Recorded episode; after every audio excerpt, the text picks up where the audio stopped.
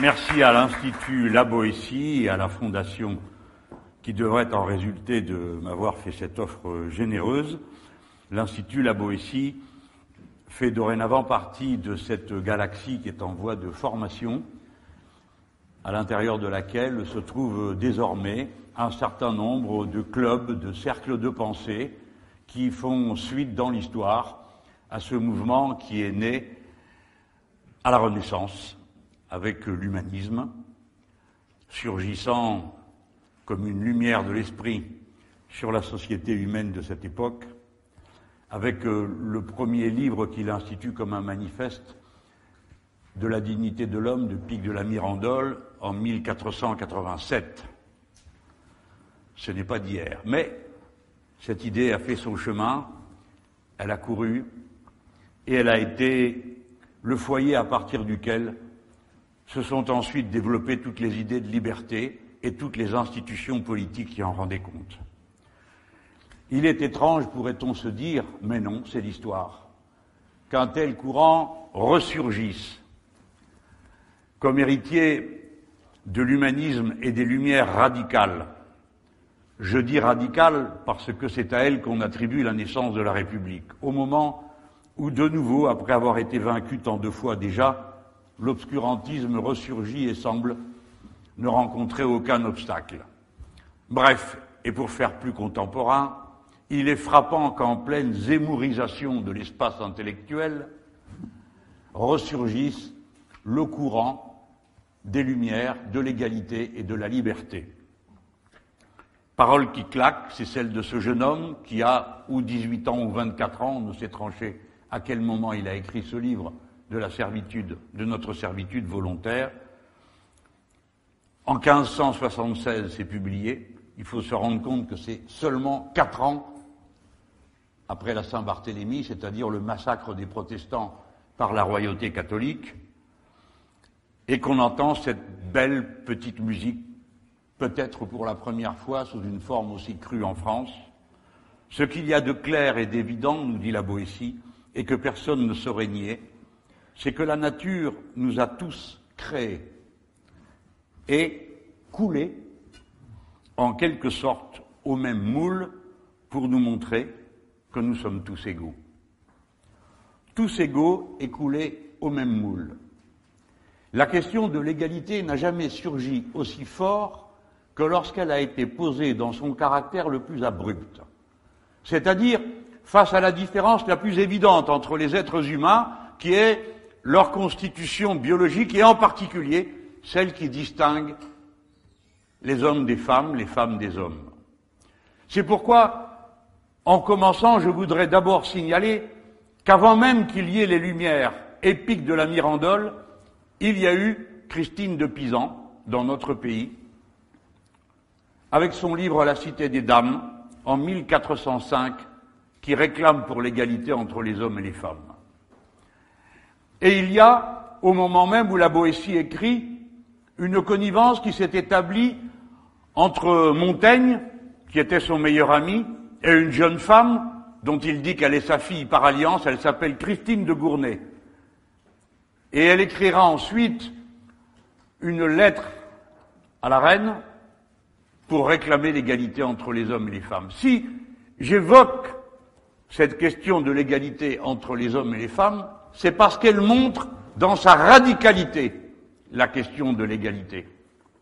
Quelles que soient nos différences, nous avons été coulés au même moule, pour ainsi dire, et nous sommes tous égaux.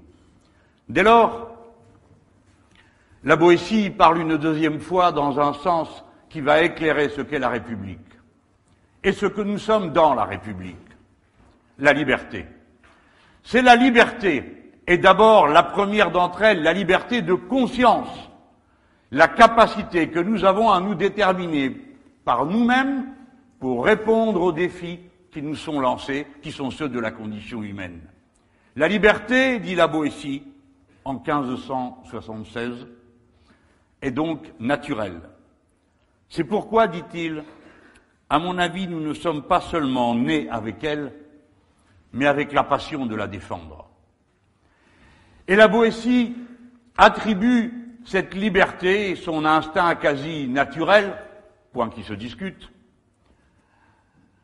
a une sensibilité que nous aurions, nous autres les êtres humains, en commun avec les animaux, dont la Boétie dit que quels qu'ils soient, dès qu'on cherche à les mettre dans les fers et la servitude, ils protestent. Il dit même, les oiseaux dans leur cage crient Vive la liberté. L'être humain créateur de lui-même, instaurant de cette manière sa dignité, ne l'est qu'à partir du sentiment profond de son égalité et de sa liberté. Je ne m'aventurerai pas ce soir, connaissant la composition de ce public, à une dissertation sur la liberté au sens moral ou philosophique de la question. Je ne m'y risque que dans son aspect politique. Et encore, m'en tiendrai-je à l'essentiel, car il y a bien des manières d'être républicain, et je ne voudrais pas enlever à la République un seul de ses supports en montrant du doigt tel ou tel qui me semble ne pas convenir à l'idée que je m'en fais. Et que nous sommes nombreux, je crois, ici, à nous en faire. Je ne parlerai donc que de ce qui saute aux yeux et qui doit être d'abord rappelé. Notre liberté, politiquement, s'accomplit dans un cadre institutionnel, la République. Il y a bien des formes de République, mais la République ne sera jamais moins que ce que le mot lui-même désigne. La République, c'est la chose commune. Qu'est-ce que cette chose commune? Ce dont nous avons besoin, pour produire et reproduire notre existence matérielle, notre existence culturelle, car nous sommes des êtres sociaux et des êtres culturels, et, oserais-je ajouter, notre existence spirituelle. C'est-à-dire comme être pensant, confronté au silence de l'univers, et tâchant d'apposer sur ce silence la poésie et la fantaisie de nos existences. Des institutions politiques que je viens de décrire au sens très général, et puis un engagement personnel. Il n'y a pas de république sans républicain. Il n'y a pas de républicain sans pratique de la vertu. Et la vertu au sens politique, c'est la capacité à se détacher de soi. Machiavel dira de mourir à soi. De ses intérêts particuliers pour ne s'interroger que sur le sens de l'intérêt général et la manière de le décrire et de le définir. Bref, participer à la vie commune, non pour soi, mais pour ce qui est bon pour tous. Ces définitions de base donneront naturellement la matière première d'une ample critique des pratiques qui peuvent se faire au nom de la République et qui, à notre sens, en sont fort éloignés. Et c'est pourquoi ce fut une grande surprise pour nous de voir le chef de l'État décider de célébrer la République du 4 septembre 1870 et affirmer que cette vie en République, nous en jouirions depuis 150 ans. Eh bien, ça ne fait pas le compte, il manque 78 ans. La République a 228 ans. Elle est née un 21 septembre, comme ce jour-ci, 1792, par un vote de l'Assemblée de nos députés au lendemain de la victoire contre l'envahisseur allemand qui venait rétablir l'ancien régime à la bataille de Valmy.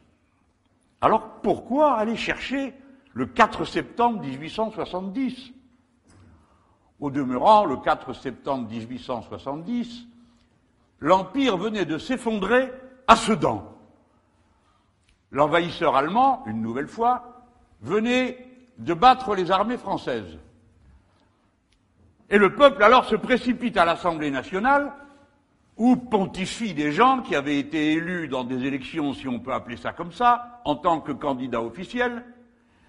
Les gens se tiennent d'abord bien, ils se regardent, le cadre les impressionne, il y a là un personnage rempli de son importance qui euh, les adjure de se tenir correctement dans un tel lieu. forme d'adjuration qui euh, a tendance à se reproduire, vous vous en souvenez? Alors les gens se tiennent d'abord tranquilles, et puis comme ils sont de plus en plus nombreux, ils descendent dans la salle, et là on leur dit, tenez-vous bien, allez-vous-en. Et alors Gambetta dit, eh ben alors allons à l'hôtel de ville. Et à l'hôtel de ville, au balcon, il proclame la République. Mais il proclame la République, elle n'est pas proclamée pour autant. C'est un régime transitoire qui est établi et qui ne se dénouera qu'en 1875. Parce que, comme les royalistes qui étaient majoritaires se disputaient entre eux pour savoir qui pouvait être le roi, alors on décide que le président, que jusque-là on nommait de son nom, vous comprenez, on votait en disant le nom du président. Le président, monsieur Machin, fera ceci et cela. Et ce jour-là, au lieu de mettre monsieur Machin, en l'occurrence monsieur Macmahon, on dit le président. Et un député qui s'appelle Vallon, dit je mets un amendement aux voix. Le président de la République. Stupeur. De la République, il n'en est pas question pour ces gens. Et pourtant si, on discute, et pour finir, à une voix près, la République est adoptée en 1875 à l'occasion de cette discussion sur des lois constitutionnelles. Mais c'est la deuxième République, la troisième République. Entre-temps, il y a eu la deuxième et il y a eu la première, celle de Valmy. Pourquoi diable a-t-il été cherché la proclamation d'une république sur la base d'une défaite plutôt que celle qui se fit sur la base d'une victoire du peuple en armes? Pourquoi? Peut-être parce qu'il n'avait pas envie de parler de 1789. Parce que 1789, il faut faire comme dit Clémenceau, c'est en tout. On prend tout en même temps. Robespierre et Danton, et tous les événements qui vont avec la Révolution. Alors, sans doute que lui, c'était trop. Je m'amuse à penser qu'en effet, il nous a régalé d'une étrange phrase dont vous vous souvenez peut-être. Il avait dit le 1er juillet 2015, Dans la politique française, il y a un absent, la figure du roi dont je pense fondamentalement que le peuple français n'a pas voulu la mort. La terreur, dit M. Macron, a créé un vide émotionnel, imaginaire, collectif. Le roi n'est plus là. C'est stupéfiant, non? Personnellement, je n'ai jamais ressenti ce vide affectif et émotionnel. Au contraire, il m'est même arrivé de trouver que les rois chez les autres aussi étaient embarrassants, surtout quand ce sont des Bourbons comme étaient les nôtres. Et je pense à cet instant aux Espagnols et à mon affection que tout le monde connaît et qui, ne dois pas être le seul dans ce cas dans cette salle, pour la République espagnole. Alors, naturellement, nous ne sommes pas tous de cet avis en France et récemment, on se souvient que M. Valls a rappelé son amour pour la monarchie espagnole. Bref, revenons à Macron. Il dit on a essayé ensuite de réinvestir ce vide, le vide résultant de l'absence du roi, et d'y placer d'autres figures. Ce sont les moments napoléoniens et gaulliste, notamment. Le reste du temps, dit-il, c'est le président de la République française, en 2015, je le dis, et c'est l'homme qui est aujourd'hui le monarque présidentiel. Le reste du temps, la démocratie française ne remplit pas l'espace. Ah, il parle pour lui. Quel homme étrange. En novembre 2016, quand il a annoncé sa candidature, le voilà rendu à la basilique de Saint-Denis, où sont les tombeaux des rois de France. Et j'ai lu dans un indiscret d'un journal qu'il y était retourné après son élection. C'est son droit. Si ce sont ses affections et si c'est sa source d'inspiration, je le comprends. J'en ai fait autant. Mais moi, c'était à Rome, devant les rostres des tribuns du peuple. Alors, comme ça ne peut pas être que cette histoire personnelle, c'est forcément plus politique. Mais alors, je ne comprends pas. Préférer la République après la défaite plutôt qu'après la victoire. Préférer la République après un massacre de masse. L'assassinat de 32 000 communards, femmes et hommes, fusillés sur les barricades et au mur des fédérés. Alors, ça c'est plus recommandable que ce qui s'est passé pendant la révolution de 1789 Une république, la troisième république, qui a été celle au cours de laquelle a été codifiée, organisée la politique coloniale sur l'inspiration de M. Bismarck qui avait convoqué une conférence pour se partager l'Afrique. C'est ça dont nous, Français, avons l'intention de nous réclamer devant les peuples? Non. Non, non, non et non. La République, en 1870, sans dire un mot du fait que l'envahisseur a proclamé l'Empire allemand à Versailles.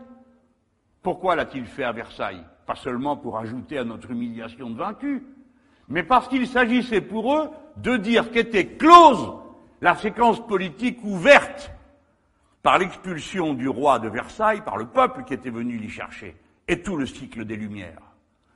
L'histoire se fait avec des êtres humains, et les êtres humains sont des êtres de culture, de rite, de mémoire, de souvenir, de polémique. Aucun de ces actes n'est neutre. La République de 1870, proclamée en 1875 réellement, espérait en quelque sorte se faufiler et n'avoir plus aucun compte à rendre aux idées de 1789. Et à l'inverse, nous sommes, nous, ici pour dire que nous en sommes la continuité assumée, les dépositaires volontaires et conquérants pour la suite de l'histoire, aussi longtemps qu'il y aura des êtres humains.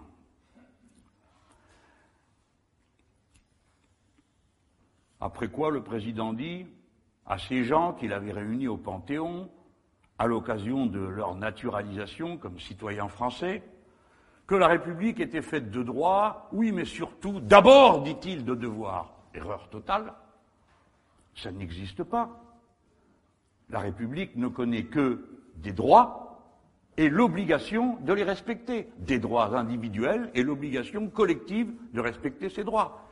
Et c'est le jeu de ces droits et de ses obligations qui constituent la liberté. Le devoir est un devoir moral qu'on présente à sa propre conscience, une obligation que l'on se fait par soi-même.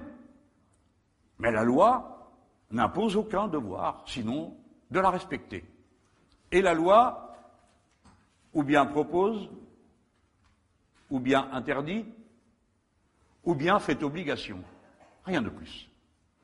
La loi peut être changée la loi dépend des conditions dans lesquelles elle était dictée et des majorités politiques qui la font, par référence aux autres lois qui la précédaient, mais parfois sans aucune de ces références.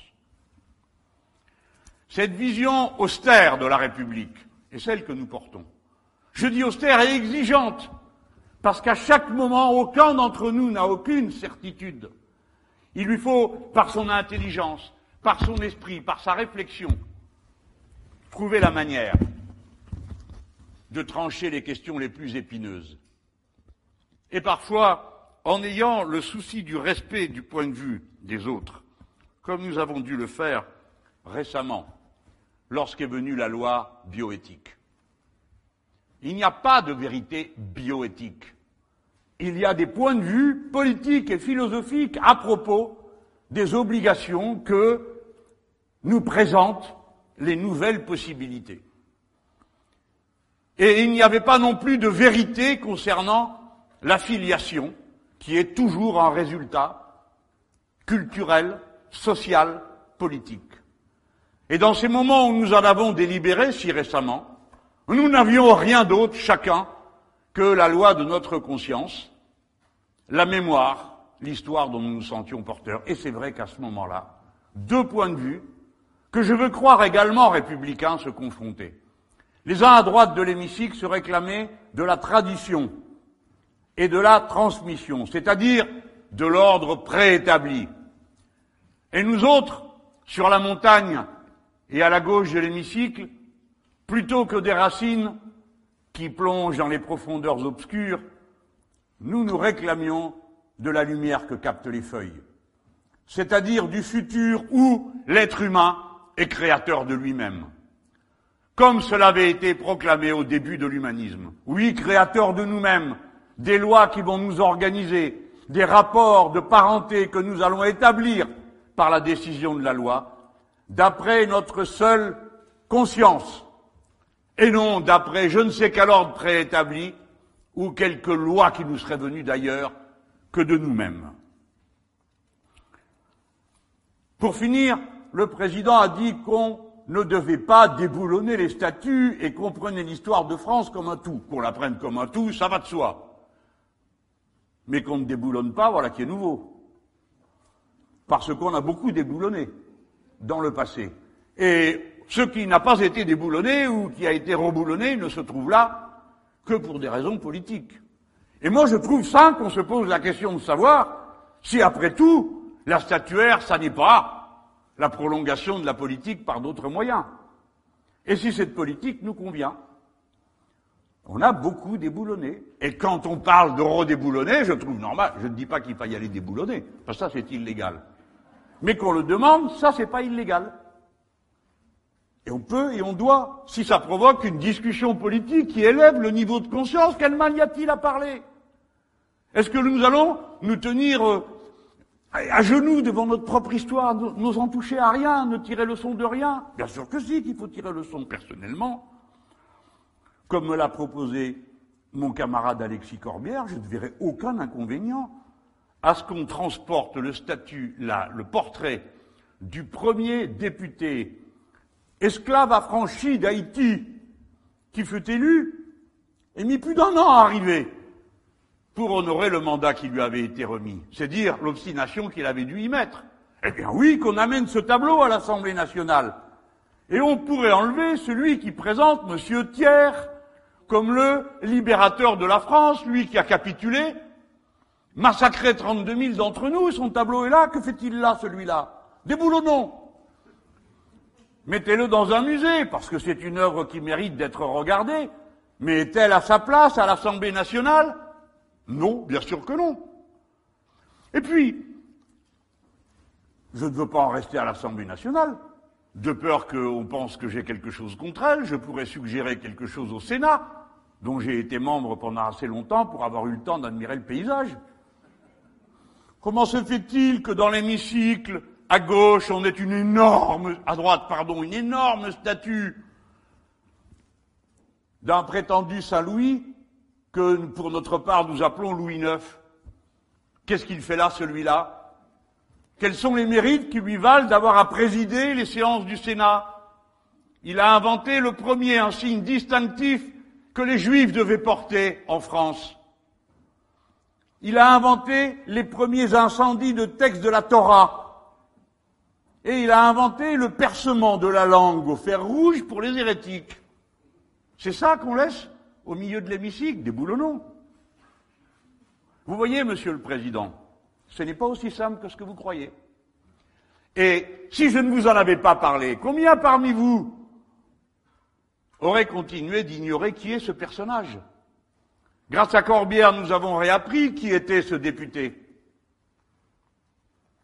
Et peut-être que grâce à moi, vous apprenez que Thiers trône à l'Assemblée nationale. La République n'est pas un régime neutre. Ce matin, un de mes jeunes camarades me disait En t'écoutant, j'ai appris que ce n'était pas un régime neutre. Parce que jusque-là, on m'a toujours présenté la République à propos de l'ordre à maintenir, ou d'une institution froide en quelque sorte, surplombant les individus et leur intimant des consignes de toutes sortes. Non. La République, c'est le contraire. Et pour que ça puisse être le contraire, c'est-à-dire pour que nous puissions être des êtres libres, femmes et hommes, donc d'abord égaux, il faut qu'il n'y ait qu'une seule communauté reconnue, une seule communauté qui a droit de citer, la communauté légale, c'est-à-dire celle qui est définie par ceux qui votent la loi, le peuple souverain, et le fait que la loi s'applique à tous et à toutes, évidemment.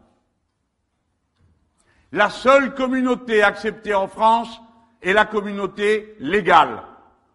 Aucune autre communauté n'a le droit d'instituer des droits séparés qui ne s'appliqueraient qu'à ses membres. Aucune autre. Aucune communauté ne peut se prévaloir de droits spécifiques. Ceci est le cœur le plus intime de ce qu'est la République. La République française n'est pas née parce qu'elle était française, ni même au nom des Français. Elle est née au nom des principes imprescriptibles et des droits de la personne humaine, quelle qu'elle soit, où qu'elle soit. Et en quelque sorte, la France s'est faite la première, la terre de cette liberté qu'elle souhaitait voir répandue dans le monde entier. Et qu'à cette heure encore, elle doit être la première à porter la lumière sur le monde. Et cette lumière ne peut pas marcher au pas des militaires, ou de la force, ou de la violence. Nos militaires, bien sûr, servent et obéissent. Bien sûr, ils illustrent l'idée que nous nous faisons de la République. Mais l'idée essentielle qui doit être l'idée française, c'est que le monde, dans les profondeurs inconnues des océans, dans l'infini de l'espace, où il n'y a pas de droit, mais où les êtres humains vont se rendre, il faut qu'il y ait du droit, de la communauté légale. Il faut refuser l'appropriation individuelle et privée des corps célestes et du contenu du fond des océans, par le premier arrivé ou le plus fort. Telle est la vocation universaliste de la France. L'universalisme, je veux le dire tout de suite, ne peut pas, davantage que la liberté ou l'égalité, rester un principe abstrait. Il faut bien qu'à un moment donné, travaillant la réalité, la pétrissant, il vienne à s'incarner. Je le dis pour régler à cet instant même d'autres polémiques. L'universalisme dont nous nous réclamons en droit doit devenir un universalisme concret. Et de quelle manière le devient-il Sans que cela vienne à brutaliser, mutiler, enrégimenter tel ou tel? C'est ce processus que décrivait notre poète Édouard Glissant. C'est le processus de la créolisation du monde. Les cultures se rencontrant à travers les individus qui les portent par leur éducation ou leur tradition familiale, se rencontrent, se mixent, se mélangent, se complètent ou se différencient. Et si vous voulez voir des grandes nations créoles, allez au Brésil, allez au Mexique, allez dans toutes les Amériques, et vous verrez des nations créoles. Diriez-vous qu'elles sont moins humaines, moins intéressantes que d'autres Ou se reproduit sempiternellement la même tradition? Bien sûr que non. Créolisation comme forme de l'universalisme et de l'unité des droits de la communauté humaine et de ses droits imprescriptibles, voilà quel peut et doit être notre idéal. Et celui que nous proposerons à la patrie. La France s'est donc constituée autour d'une déclaration des droits de l'homme, on voulait dire des droits de la personne humaine et du citoyen. Un droit sans pouvoir n'est pas un droit. C'est une supercherie. Les droits n'ont de pouvoir que si les citoyens peuvent les mettre en œuvre et vérifier qu'ils sont appliqués. C'est pourquoi il n'y a jamais eu de déclaration des droits de l'homme. Il y a une déclaration des droits de l'être humain et des citoyens. Et des citoyens. Et c'est toujours le volet qu'on oublie parce que si sur les droits de l'homme, d'une manière générale, les bons sentiments étant ce qu'ils sont, tout le monde tombe vite d'accord. Par contre, sur les droits du citoyen à vérifier l'application des dix droits de l'être humain, il y a beaucoup moins d'enthousiasme, je l'ai remarqué. Alors en France, nous vérifions et nous devons vérifier sans cesse que les droits de l'être humain sont bien garantis et peuvent être protégés par les droits des citoyens. De la sorte, la France porte en elle un contrat qu'elle pourrait étendre au monde entier s'il en voulait. Un contrat qui s'appelle liberté, égalité, fraternité, qui se dit dans toutes les langues et peut s'appliquer à tous les groupes d'êtres humains. Nous ne sommes donc pas une nation ethnique. Ce n'est pas sur nos frontons qu'on verra écrit, comme on peut le voir chez nos voisins, dem deutschen Volk, c'est-à-dire le peuple allemand au sens traditionnel du terme. C'est leur droit, ils s'organisent comme ils veulent.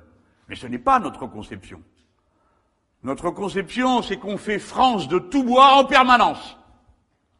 Dès lors que chacun consent à participer à la formulation de la loi et à son application.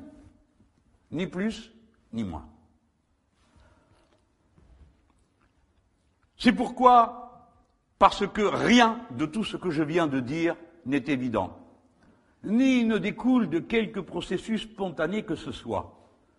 Toutes les républiques en France sont nées, toujours et sans exception, de la conjugaison de crises majeures auxquelles les institutions politiques étaient incapables de répondre. La première d'entre elles, la première république, commence, comme toutes les autres, le plus souvent par une crise écologique. Un volcan a explosé en Finlande et pendant trois ans, on a eu très froid dans toute la France. On raconte en Arles que le Rhône avait gelé. À cette crise écologique, bien sûr, a succédé immédiatement une crise alimentaire, et la crise alimentaire a donné une crise sociale. Et cette crise sociale, combinée à la crise financière, a donné la révolution. Parce que les institutions politiques étaient incapables de répondre aux défis. Le roi, la royauté, n'avaient aucun autre objectif que de maintenir les privilèges des seigneurs féodaux et de l'Église qui refusaient de prendre leur part dans l'effort commun pour faire face à la crise. Si ça vous rappelle quelque chose, ça ne doit pas être un hasard. Impuissance des structures politiques à faire face à des défis majeurs auxquels la population est confrontée. Je n'ai pas parlé de défis idéologiques. J'ai parlé de défis qui concernent la survie du très grand nombre. La même chose, je m'empresse de vous le dire si vous voulez aller le vérifier, arriva en 1846 et en 1847, avant les événements qui déclenchèrent la Deuxième République, alors que le roi de l'époque ne voulait pas non plus changer les institutions politiques, c'est-à-dire accepter que le peuple tout entier puisse voter, il voulait réserver ça à ceux qui avaient des sous. On peut dire que d'une certaine manière, la Troisième République, c'est de même. Crise financière, comme en 1848, comme en 1789. Crise sociale, là aussi il fait froid, là aussi l'alimentation devient plus difficile à se procurer. Je ne dis pas que ça se reproduise mécaniquement à chaque fois, d'autant qu'il me faudrait rajouter un critère de crise à ce moment, c'est la crise des frontières. Alors là, c'est tout le temps. En 1789, crise des frontières, nous sommes envahis. En 1848, crise des frontières dans toute l'Europe. Parce que partout, des peuples veulent se rassembler, d'autres veulent se séparer, etc., etc.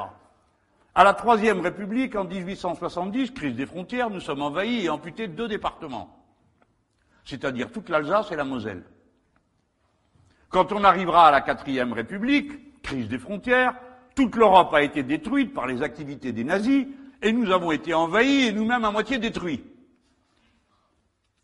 Quant à l'émergence de la Cinquième République, crise des frontières, puisque l'indépendance acquise par le peuple algérien conduit à la séparation d'avec treize départements français d'alors.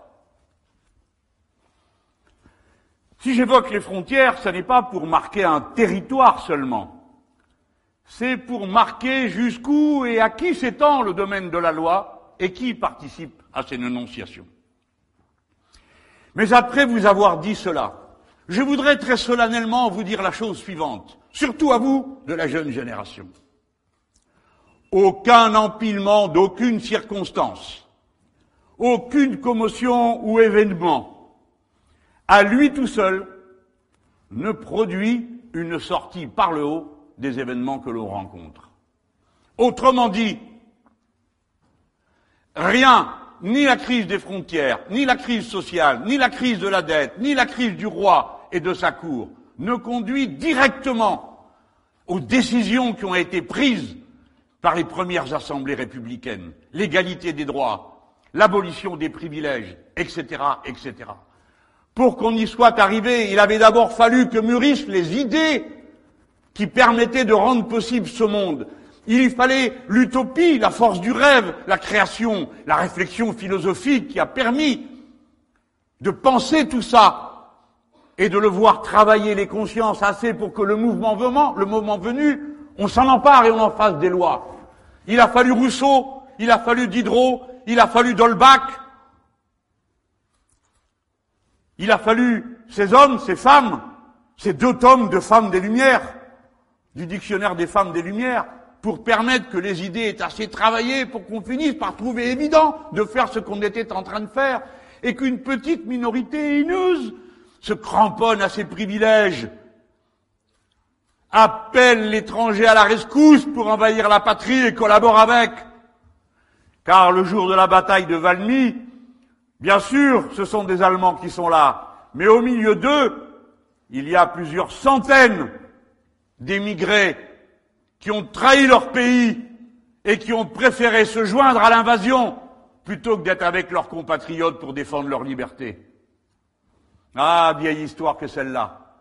Mais même ce jour-là, pour savoir de quel côté on doit se tenir, sous la mitraille et la canonnade qui dura six heures sous la pluie, comme vous le savez, il fallait que l'idée vous ait envahi absolument, et que vous ayez la certitude qu'à cet instant, ça valait la peine de mourir pour une idée pareille la liberté et l'égalité.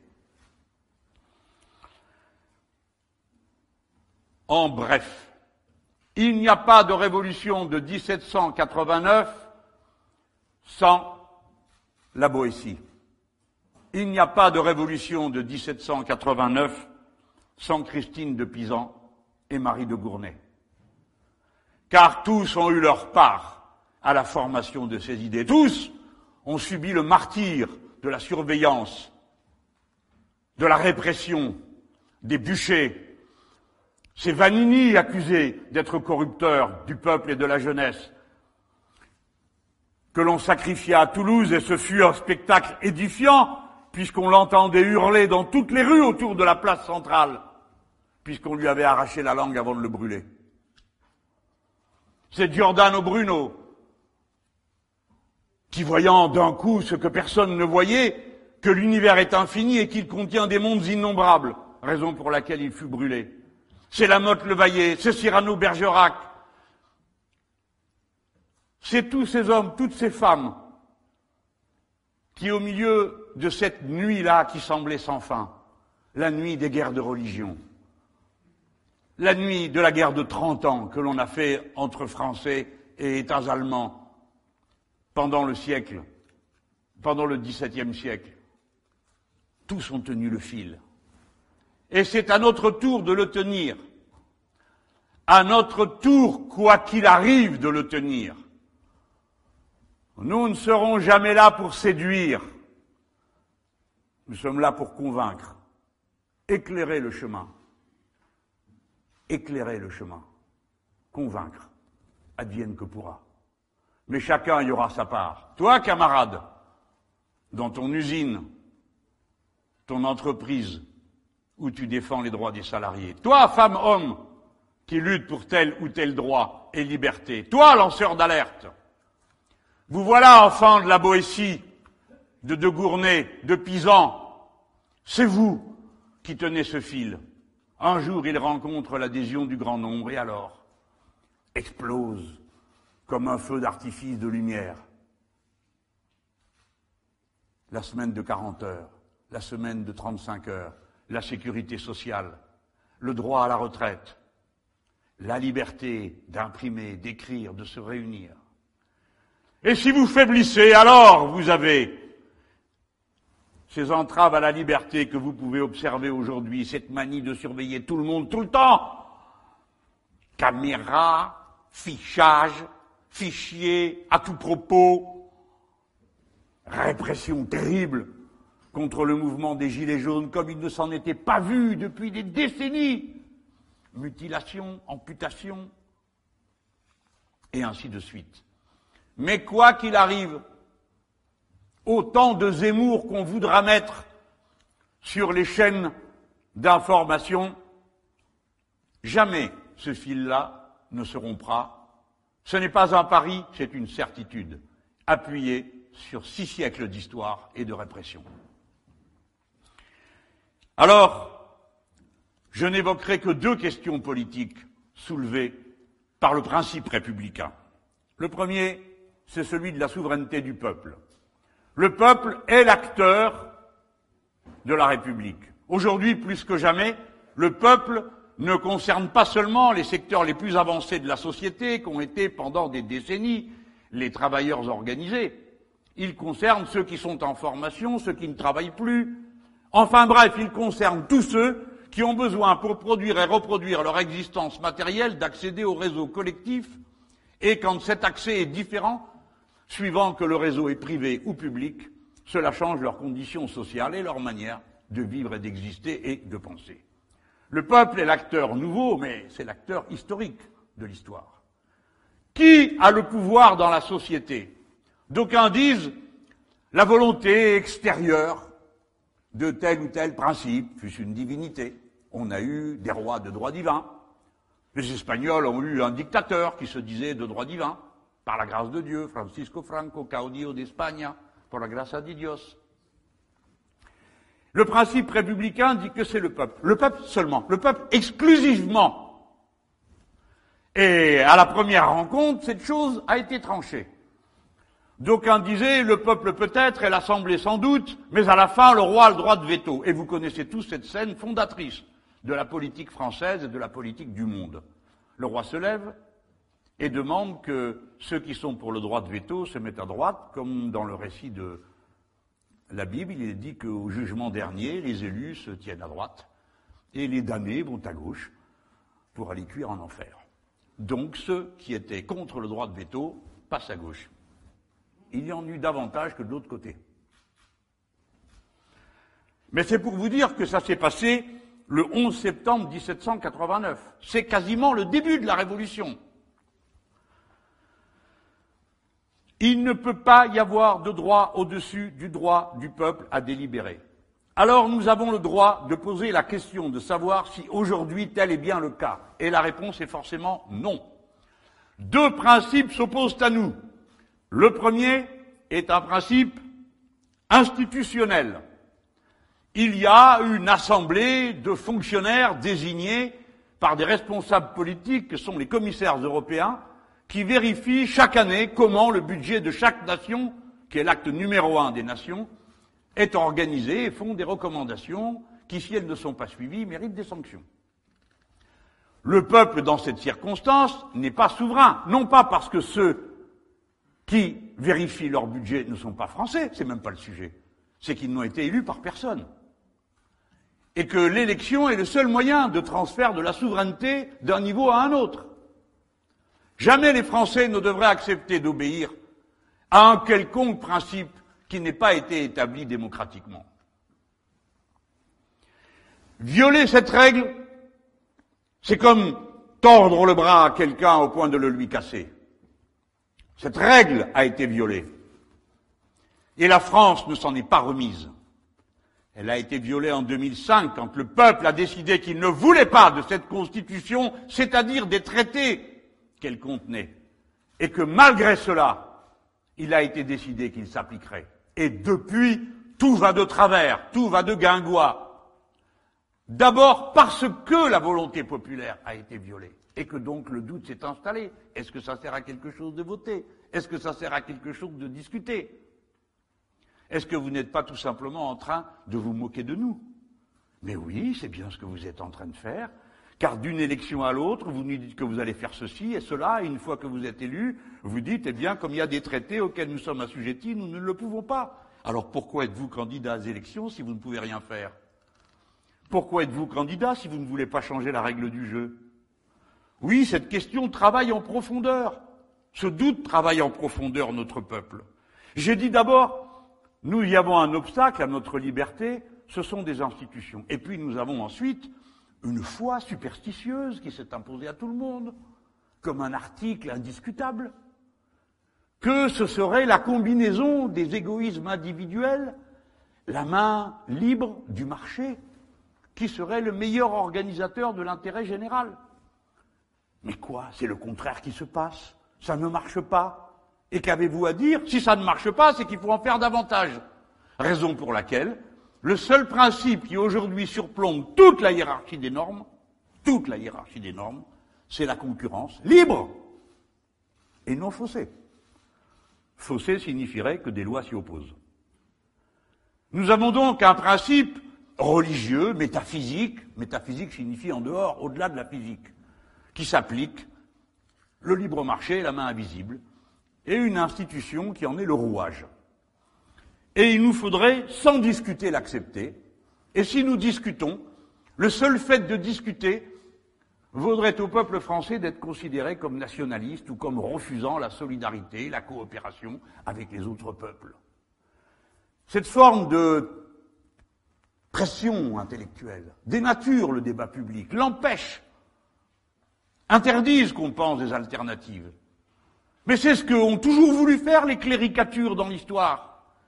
Quand on pensait librement, Marie de Gournay, Étienne de la Boétie et tous les autres, alors la cléricature intervenait pour qu'il y ait un procès et qu'on dise vous êtes les agents du diable. Non pas euh, vous avez des idées, nous allons les combattre. Et on cherchait les prétextes les plus invraisemblables. Les premières répressions se firent au nom du fait que les nôtres disaient que les êtres humains étaient des animaux comme les autres. Alors ils en déduisaient toutes sortes de choses. Et d'abord que les êtres humains étaient maîtres d'eux-mêmes, mais c'est pas là-dessus qu'on les prenait. On disait quoi? Vous dites que les êtres humains sont des animaux comme les autres, mais ce qui est écrit dans le livre c'est que les hommes sont à l'image de Dieu. Prétendriez-vous qu'une vache est à l'image de Dieu, un singe?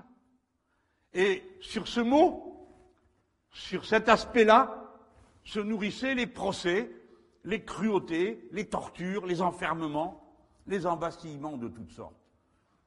Voilà comment ils ont toujours été pour faire imposer un ordre dont plus personne ne voulait, ou dont chacun sentait qu'il était une blessure à son intelligence ou à sa liberté. Dans ces conditions, la République a encore devant elle quelque chose qu'elle pensait avoir gagné dans le passé et qui est son indépendance, l'indépendance de son peuple. L'indépendance, ce n'est pas un excès nationaliste, une fierté fermée d'un peuple contre les autres. C'est qu'on n'est pas maître de soi si on n'est pas indépendant. Et cette indépendance, signifie que vous avez la souveraineté, souveraineté politique, mais souveraineté alimentaire, souveraineté industrielle pour les produits indispensables, notamment à la santé, puisque nous en parlons en ce moment. L'indépendance et la souveraineté sont deux mots qui désignent une même question. Le pouvoir du peuple et la capacité à voir ses décisions se transformer en réalité. Après ce thème de la souveraineté du peuple, je veux aborder celui plus piquant ces temps-ci, de l'unité et de l'indivisibilité de la République. L'unité et l'indivisibilité de la République, naturellement, ça désigne d'abord ses frontières. Les Français ne peuvent pas admettre que leurs frontières soient remises en cause, et ils comprennent que les autres en fassent autant. C'est la raison pour laquelle nous croyons à un ordre international où chacun respecte les frontières des autres et ne les supprime que si les peuples sont d'accord pour les supprimer. Je ne crois pas qu'on ait jamais voté une chose pareille, en tout cas nous Français, et ça se constate pas trop. Cependant, nous savons bien que la question des frontières est posée en Europe. Nous le savons parce que les Écossais veulent être indépendants, nous le savons parce que les Catalans ont dit qu'ils voulaient être indépendants, nous le savons parce qu'il y a un problème entre les deux Irlandes, nous le savons parce qu'il y a des revendications sur certains morceaux de l'Ukraine, par certains morceaux de la Pologne ou de la Hongrie. Et donc, mieux vaudrait qu'il y ait une conférence des frontières pour discuter que d'attendre d'en venir aux mains. Mais bon, comme souvent, nos alertes seront dédaignées jusqu'au moment où elles deviendront incontournables. Mais ce n'est pas qu'une question de frontières, l'unité et l'indivisibilité de la République. Je dirais c'est presque secondaire en ce moment. C'est la question de l'unité de la communauté légale. L'unité et l'indivisibilité de la République, c'est l'unité et l'indivisibilité de son peuple. Ce qui signifie que pour que ce peuple soit peuple, il faut que s'appliquent à lui partout les mêmes lois. et que le seul qui a le droit de dire la loi pour tout le monde, c'est le peuple tout entier, et pas un morceau du peuple. C'est la raison pour laquelle M. Macron, en ce moment, est peut-être par ignorance, sans doute par méconnaissance de l'histoire, ou plus vraisemblablement par une sorte d'hallucination idéologique qui lui fait penser qu'il en va des nations comme des marchés de cacahuètes, ou de rails, ou de chocolat, ou que sais-je encore. Que c'est en mettant tout le monde en compétition qu'on obtient le meilleur résultat. Et voilà pourquoi il voudrait organiser la compétition des territoires avec une loi dite de différenciation. Alors évidemment, en vous le vend toujours d'une manière plaisante. Il y a des différences, alors il faut en tenir compte. Rapprochons-nous du terrain, etc., etc. Mais ça, ça veut dire des lois particulières suivant les territoires, comme il dit, c'est-à-dire des divisions administratives qu'on inventera. Ce n'est plus la même loi pour tout le monde. C'est une loi ici, une autre là-bas. Bien sûr, il y a des républiques fédérales qui vivent comme ça. C'est le cas de la République des États-Unis. Mais ce n'est pas notre tradition et ce n'est pas notre conception qui va avec du peuple. Car l'unité et l'indivisibilité de la communauté légale, c'est l'unité du peuple lui-même, question qui ne se poserait pas si nous décrétions que sont du même peuple les gens qui sont de la même religion, ou de la même couleur de peau, ou qui parlent la même langue au point de départ. Dans ces conditions, les lois qui se préparent sur la différenciation sont des lois contre-républicaines. De la même manière que le nouveau Code du travail, qui donne plus de force à un accord dans l'entreprise qu'au contenu de la loi ou de l'accord de branche, sont des lois contre-républicaines au sens de la République sociale telle que nous l'avons élaborée dans notre longue histoire de lutte sociale. L'unité de la loi n'est pas un gadget ou une sorte de luxe que nous nous permettrions. Il y va de notre identité et communauté légale elle-même. Ceci posé, il faut encore parler de l'unité sous un autre angle. C'est la question que soulève ce qu'on appelle aujourd'hui, à tort et à travers, à tout propos, la laïcité. La laïcité, c'est le résultat de trois siècles de guerre civile en France, pas d'un colloque, de trois siècles de guerre civile pendant lesquels la religion dominante, compte tenu des intérêts matériels avec lesquels elle se confondait, a persécuté d'abord les juifs pendant mille ans, sans discontinuer, d'une manière assez honteuse. J'ai rappelé tout à l'heure les exploits de Louis IX, je pourrais en citer d'autres. Et puis ensuite, ce furent les protestants Par conséquent, nous savons, nous, de quel prix se paie l'exacerbation des différences religieuses, parce que pour chaque religion, l'autre religion est blasphématoire et hérétique. La laïcité de l'État ne signifie pas que l'État propage l'athéisme. Vous pouvez être athée, croyant ou non, ce n'est pas la question de l'État. L'État ne reconnaît, ne salarie aucun culte, il n'est pas neutre à l'égard des religions, il est indifférent. Ce n'est pas son sujet. Les religions ne se mêlent pas de la conduite de l'État, et l'État n'a pas à se mêler de la conduite des religions. Ce n'est pas à l'État de dire ce que doivent ou peuvent croire ou non les gens. Ils croient ce qui leur paraît juste de croire, et aussi longtemps qu'ils respectent la loi, eh bien ils se comportent comme ils l'entendent. La discussion porte donc sur le contenu de la loi et non pas sur les intentions qui mettent les gens. Donc sur ce qu'ils seraient au départ, non pas sur ce qu'ils sont, mais sur ce qu'ils font. Voilà la règle républicaine simple à appliquer. À condition de ne pas utiliser la laïcité comme un argument pour masquer la volonté de s'en prendre à une religion à un moment donné, ou celle-là ou une autre, pour eux c'est toujours pareil, il s'agit surtout d'habiller avec des mots, avec des illusions, des faits de domination.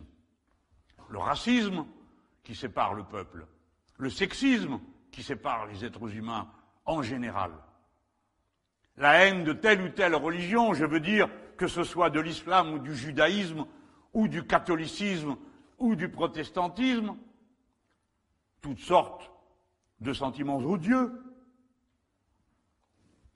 Tout cela est ferment de division. Et c'est au pire moment que cela se produit. Je mets en garde les apprentis sorciers, parce qu'ils seront victimes comme les autres des conséquences de leurs actes.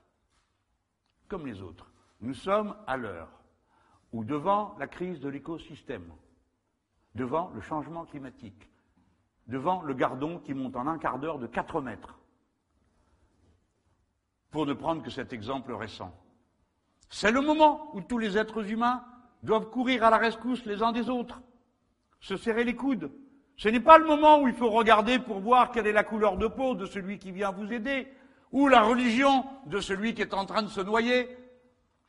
C'est le moment où il faut plus que jamais développer l'esprit d'entraide, de solidarité, de similitude, de communauté humaine. Voilà. Et vous autres qui êtes en train de diviser tout le monde, de jeter de la haine de tous les côtés, de vouloir ranimer d'absurdes guerres de religion, c'est à ça que vous faites obstacle. C'est à la formation de cette entraide humaine sans laquelle il n'y a pas de perspective, ni dans le moyen, ni dans le long terme. La crise écologique vous invite plus que jamais à serrer les rangs. Alors après cela, je vous ai dit, on a vu les obstacles qu'il y a aujourd'hui à la liberté. Je les ai résumés. Je pourrais vous parler des obstacles qui divisent la communauté humaine, les êtres humains, que sont les obstacles à l'égalité.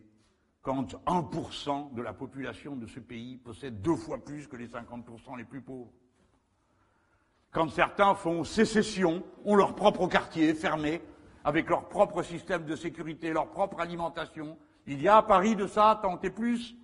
Il y en a aussi euh, chez moi à Marseille, dans le 8e arrondissement, où la moitié des résidences sont des résidences fermées. Et on voit que ça se développe. Chacun pour soi, chacun sa petite loi. Et dans ces obstacles à l'égalité, Voici d'autres comportements plus régressifs aussi. Voici que de nouveau, il s'agit de contrôler quelle est la tenue des femmes. Ah, on parle des jeunes femmes ou des jeunes filles.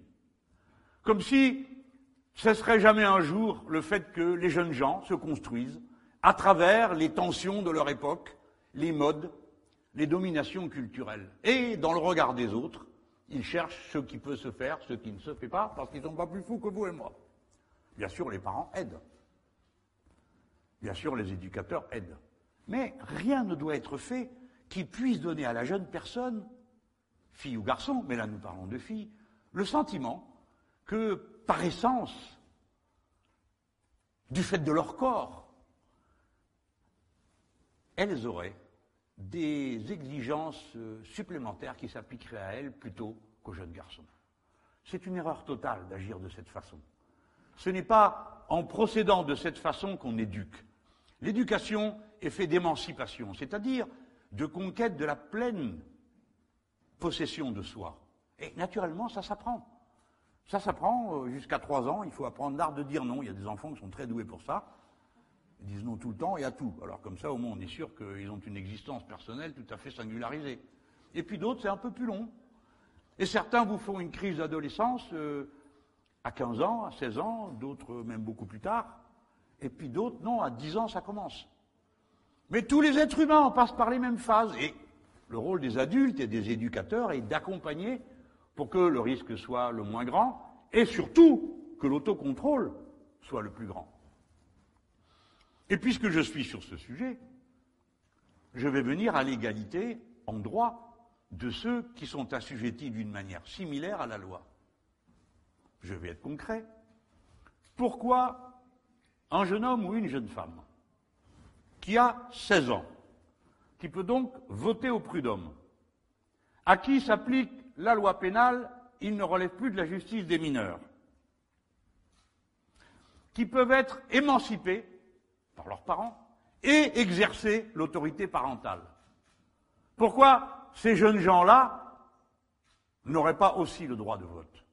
C'est une des propositions que contient, pour ceux qui le connaissent, le programme L'avenir en commun, et que je crois être sans doute ce qui nous mettra dans l'obligation, pour que les jeunes gens puissent, à 16 ans, prendre les bonnes décisions, comme citoyens, soucieux de l'intérêt général et pas de leur intérêt particulier, de surveiller que leur éducation est du meilleur niveau possible, que leurs connaissances sont assez étendues pour qu'ils puissent bien exercer cette responsabilité. Je sais qu'on y arriverait. J'appartiens à la génération qui avait la majorité à 21 ans. Je ne dois pas être le seul dans cette salle. Je me rappelle les attitudes éberluées quand on disait qu'on donnerait la majorité à 18 ans. À 18 ans, vous n'y pensez pas, monsieur Mélenchon? Mais si, bien sûr que si. C'est marqué dans le programme commun. Non, ce n'est pas le programme commun, ça s'est fait avant. Donc c'est dire que si Giscard est capable de faire la majorité à 18 ans, bon, ça ne devrait pas être trop dur pour les autres de comprendre les raisons qui conduisent à la vouloir à 16 ans. Enfin, pour ce qui est de la fraternité, je vous ai dit ce qu'il en était du séparatisme des riches. Mais je veux, puisqu'on me donne la parole, aller un peu plus loin. J'ai parlé de la crise écologique. Autrefois, toute la population masculine payait l'impôt du temps parce que les frontières étaient régulièrement percées, comme je vous l'ai rappelé il y a un instant. Et donc, il fallait tous courir euh, aux frontières pour les protéger. Dorénavant, le danger essentiel ne vient pas de là. Le danger essentiel vient du dérèglement climatique. Et face au dérèglement climatique, nous avons besoin de l'aide de tout le monde. Et quand je dis de l'aide, c'est de la capacité à mobiliser autant de monde qu'il en faut pour faire face à autant d'incendies qui s'en présenteraient en même temps, à autant d'inondations qu'il s'en présentera en même temps et de plus en plus souvent, car le réchauffement fait que la mer Méditerranée, qui est une mer quasiment close, puisque son seul passage avec l'océan mondial ne fait que 13 km au détroit de Gibraltar, la mer Méditerranée s'évapore plus vite que les autres océans, provoquant ainsi des concentrations d'eau qui tombent sur une terre totalement desséchée et largement imperméabilisée. Le cycle de l'eau est totalement détraqué. Le cycle de l'eau est le cycle fondamental de la vie humaine. Dès lors, il faut que l'on puisse disposer d'une capacité de conscription pour la sécurité civile. La nôtre, mais aussi parfois celle de nos voisins, à qui nous devons aller prêter main forte chaque fois qu'il le faudra. Je dis nos voisins de l'ensemble du petit bassin de la Méditerranée qui a des conditions météorologiques et souvent de la biosphère assez comparables. Alors, pour faire tout ça, il faut des lois. Pour faire des lois, il faut un peuple. Où en sommes-nous? En 494 avant notre ère, comme les patriciens n'en faisaient qu'à leur tête, le peuple se retire sur l'Aventin et dit Puisque vous êtes si malin, débrouillez-vous. Naturellement, les autres n'ont pas eu d'autre choix que d'aller les chercher. Et ils ont créé une institution qui a donné le pouvoir au peuple d'opposer un droit de veto aux patriciens, c'est-à-dire aux riches et aux sénateurs. Ce sont les tribuns du peuple, dont la personne était sacrée, car euh, quiconque touchait à un tribun du peuple, non seulement s'exposait à de graves ennuis, mais c'était considéré comme un crime religieux. Depuis, apparemment, euh, ce n'est même plus un crime que de les menacer. Mais enfin, on pourrait revenir à des relations plus normales. Et les tribuns, femmes et hommes, redeviendraient des personnes sacrées. En droit, ils le sont, mais en pratique, ils ne le sont pas. En attendant, où en est-on de l'exercice de cette liberté? Oh, je ne vais pas faire un discours pendant une heure sur le thème, ni vous raconter les méfaits de la monarchie présidentielle, puisque vous assistez la plupart du temps un peu stupéfait à euh, ces agitations, parfois assez frénétiques, d'autres fois plus apaisées, mais quel qu'il soit d'ailleurs, l'occupant des lieux est promis à la folie du fait des pouvoirs qui lui sont donnés à ce moment et de la cadence de la vie que l'exercice d'un tel pouvoir inflige qui n'a rien à voir avec ce que des êtres humains peuvent faire et avoir comme délai pour se reconstituer et à décider. Mais sans aller si loin, je vous fais observer que comme en 494 avant notre ère, le peuple s'est réfugié sur l'Aventin. Il ne vient pas voter. De moins en moins. Aux élections municipales, c'est le plus, plus, fort niveau d'abstention qu'on ait jamais observé pendant toute la Ve République. Et aux dernières élections partielles, nous sommes entrés dans le ridicule. Quand 12% euh, des électeurs se déplacent et qu'on va pouvoir être élu avec euh, même pas 2% des inscrits au premier tour ça ne veut plus rien dire. La loi sans le peuple, ça ne veut rien dire. Alors oui, ah, les puissants peuvent se frotter les mains, ils décident entre eux, parce qu'eux, ils y vont voter. Ceux qui ont compris, ceux qui sont assez malins pour savoir, les autres, ils vont même pas. Ils disent c'est une comédie. De toute façon, qui qu'on élise, le résultat est toujours le même, ils ne font pas ce qu'ils ont dit qu'ils feraient. Et ils ne le font pas parce qu'ils nous disent qu'ils en sont empêchés, ils ne font rien contre cet empêchement. La République est menacée non seulement par les divisions qu'on y introduit à coups de marteau, d'heure en heure, quand on veut séparer les Français entre eux, d'après leur religion, mais elle est menacée par le vide de l'intervention populaire. Il n'y a pas de république possible, c'est-à-dire de loi commune qui ne soit décidée autrement que par le grand nombre. Si le grand nombre ne vient pas voter les lois, la loi n'a pas de légitimité. Et vous pouvez toujours vous gargariser en disant mais la loi c'est la loi. Nous le savons. Mais là encore, il faut passer du formel au réel.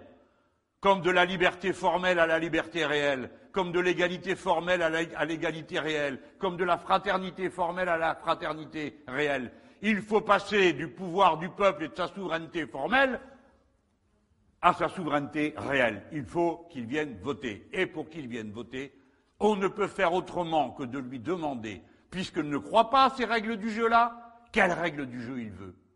C'est la raison pour laquelle nous adjurons nos compatriotes de comprendre qu'il leur faut réunir une assemblée constituante dont les membres peuvent être aussi bien élus que tirés au sort. Une assemblée qui décide les règles du jeu, je vous adjure de le comprendre. Si vous ne le faites pas au calme, si vous ne le faites pas dans l'ordre, et parce que vous l'avez décidé, vous devrez le faire de toute façon dans le chaos et le désordre qui s'avance vers nous. Du fait des incuries ajoutées d'un système politique impuissant, de la finance qui règne et qui fait n'importe quoi, de la crise écologique que vous êtes incapable de contenir, etc., etc. Ce que je vous ai raconté à propos des cinq autres républiques qui ont précédé celle que nous voudrions voir surgir de la volonté du peuple avec la sixième République. Pourquoi attendre que le blocage devienne violent? Pourquoi ne pas décider de le débloquer? Pacifiquement et tranquillement par nos votes Eh bien, c'est ce qui va se produire. Aussi bien, nous avons besoin d'une constituante. Nous autres Français, nous sommes comme ça. Les Anglais n'ont pas de constitution écrite, ils n'en ont pas besoin, ils arrivent à vivre comme ça. C'est leur, leur génie, mais pas nous. Nous, en 228 ans, nous avons fait cinq républiques, deux empires, trois monarchies et une dictature. C'est comme ça. Nous avons la tradition profonde de nous remettre en cause à intervalles réguliers. Mais apparemment, il faut attendre que ça tourne mal pour qu'on s'y mette. Celle-ci, d'ailleurs, de, République, a été réformée 24 fois. Et on vous dit, ah, mais c'est un régime extrêmement stable. Ah ben oui, en effet. 24 fois, la durée moyenne d'un ministre des Finances est égale à celle de la quatrième République. Il n'y a rien de changé de ce point de vue. Donc tout ce qui avait été promis, à force, est usé et n'a pas eu lieu. Notre peuple est devenu un peuple urbain. Quand la Ve République a été proclamée, la majorité était rurale. Nous vivons dans de toutes autres conditions. Notre peuple s'est créolisé, vous ne le savez pas, vous ne voulez pas le savoir, vous ne voulez pas en entendre parler. Vous n'avez pas vu comment est fait le peuple français aujourd'hui Vous ne savez pas qui c'est Vous ne vous baladez jamais Bien sûr que le peuple français a commencé une forme de créolisation qui est nouvelle dans notre histoire. Mais il ne faut pas en avoir peur. C'est bien. On avance, on bouge, on respire, on vit. C'est mieux ça que d'être euh, ces peuples qui vont décroissant, où il y a de moins en moins de monde, où on ne fait pas d'enfants parce que la vie n'est pas si intéressante que ça chez eux. Ou bien ils doivent se regarder bizarrement entre eux. Mais oui, faire des enfants, avoir des enfants, quand on peut, hein, c'est une, une forme de confiance. dans le futur qu'on peut faire et de responsabilité qu'on prend, parce qu'on s'engage. On s'y intéresse beaucoup plus directement que si c'est une idée abstraite. Et puis si on n'en a pas, on aime ceux des autres. Voilà. Et on s'en porte très bien. Mais à condition qu'il y en ait. J'essaye de dire à demi-mot des réalités que vous connaissez tous. D'accord? Voilà pourquoi nous avons besoin d'une nouvelle règle du jeu. Nous avons besoin, dans certains pays, ils mettaient ça sur euh, les paquets de pâtes et de spaghettis pour que les gens discutent à la maison. Alors on discute avec ses enfants de comment on organise la République, qu'est-ce que c'est la République, etc. Et nos mômes y comprennent parfaitement. Moi, je me fais donner la leçon euh, par euh, un jeune garçon qui a 10 ans et qui me trouve trop modéré, des fois. Et, et oui, et d'autres fois, on me prend à partie sur euh, l'insuffisance de ma sévérité écologique, parce que c'est pas pas normal. Pourquoi, alors que je suis député, je laisse faire euh, la diffusion du glyphosate et des néonicotinoïdes, même si je dis mais j'ai voté contre, d'accord, mais tu fais quoi à part voter? Ben je fais ce que je peux. Je milite, déjà je vote contre. Mais voilà, ils nous interpellent, ils sont conscients. C'est bien, non? La conscience est répandue, étendue à des jeunes gens de plus en plus jeunes. C'est bien, c'est bien. C'est la vie, bon sang. Ils s'intéressent à tout, tant mieux, j'en ai connu qui s'intéressaient à rien, ils étaient mortels. Ceux-là sont vivants. Voilà pourquoi cette sixième République, cette constituante, est un besoin vital de la nation française.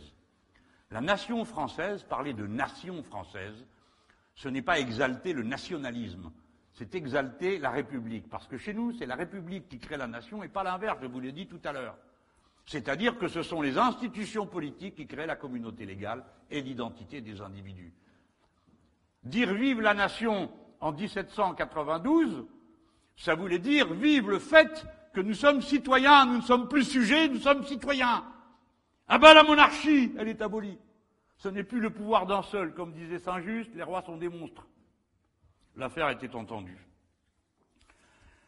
Voilà. Alors, qu'est-ce que tout ça a à voir avec la réalité? Eh bien que dans 18 mois, vous retournerez aux urnes pour désigner le prochain président de la République ou la prochaine présidente. C'est en France la seule élection qui donne du pouvoir à quelqu'un. Et suivant la personne qu'on élit, il en fait évidemment ce que vous voyez. En général, pas ce qu'il a dit qu'il allait faire, autre chose, euh, souvent assez euh, contrariant. Mais pourquoi peut-il le faire? Parce que tel est le système politique que le spectacle finit par l'emporter sur toute réalité. C'est la raison pour laquelle je vous le dis solennellement.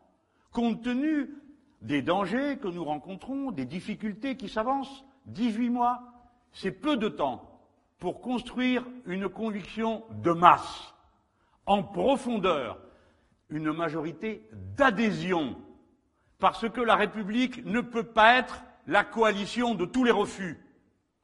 Elle doit être une volonté d'adhésion à un projet, un plan, une méthode politique. Je ne vais pas abuser de la situation, je crois la partager avec un certain nombre d'entre vous dans cette salle. Évidemment que pour nous, la question du programme L'avenir en commun est essentielle et nous avons besoin de ces 18 mois qui sont définitivement fort courts pour convaincre et étendre le nombre de ceux qui, demain, après avoir beaucoup demandé, devront se mettre au boulot pour appliquer le programme en question. Bref, nous avons un devoir d'opposition. J'ai l'impression que je viens d'y souscrire en vous disant tout le mal que je pensais du discours du président de la République au Panthéon. J'ai dit le mal qu'il méritait. Et rien de plus. Mais, je vous le dis encore une fois, il s'agit de construire. Et on peut le faire d'autant plus facilement qu'on partage en commun, non pas des valeurs, j'aime bien ce mot, hein, je suis comme tout le monde, enfin les valeurs, ce sont des valeurs. On se croirait à la bourse, des valeurs. Non. Des principes en commun. Si l'égalité est un principe commun, et si nous l'avons tous bien compris, on aura fait un grand pas. Mais beaucoup de gens n'ont pas bien compris jusqu'au bout ce que signifient les implications du principe d'égalité, et de même pour la liberté et pour la fraternité. Tout ce qui élève le niveau tout ce qui ajoute à l'éducation populaire, tout ce qui permet à la jeune génération d'entrer dans les débats que nous n'allons pas nous réserver à nous qui savons, est bon et profitable pour la vitalité de la nation. Bon. Alors, pour le temps qui nous sépare de cette échéance, je vous donnerai un conseil tiré de la Boétie. il parle du tyran. Je ne veux pas faire de mauvais rapprochements, ni attribuer des mots exagérés. En fait, lui, il appelle tyran celui qui arrive à étourdir le peuple.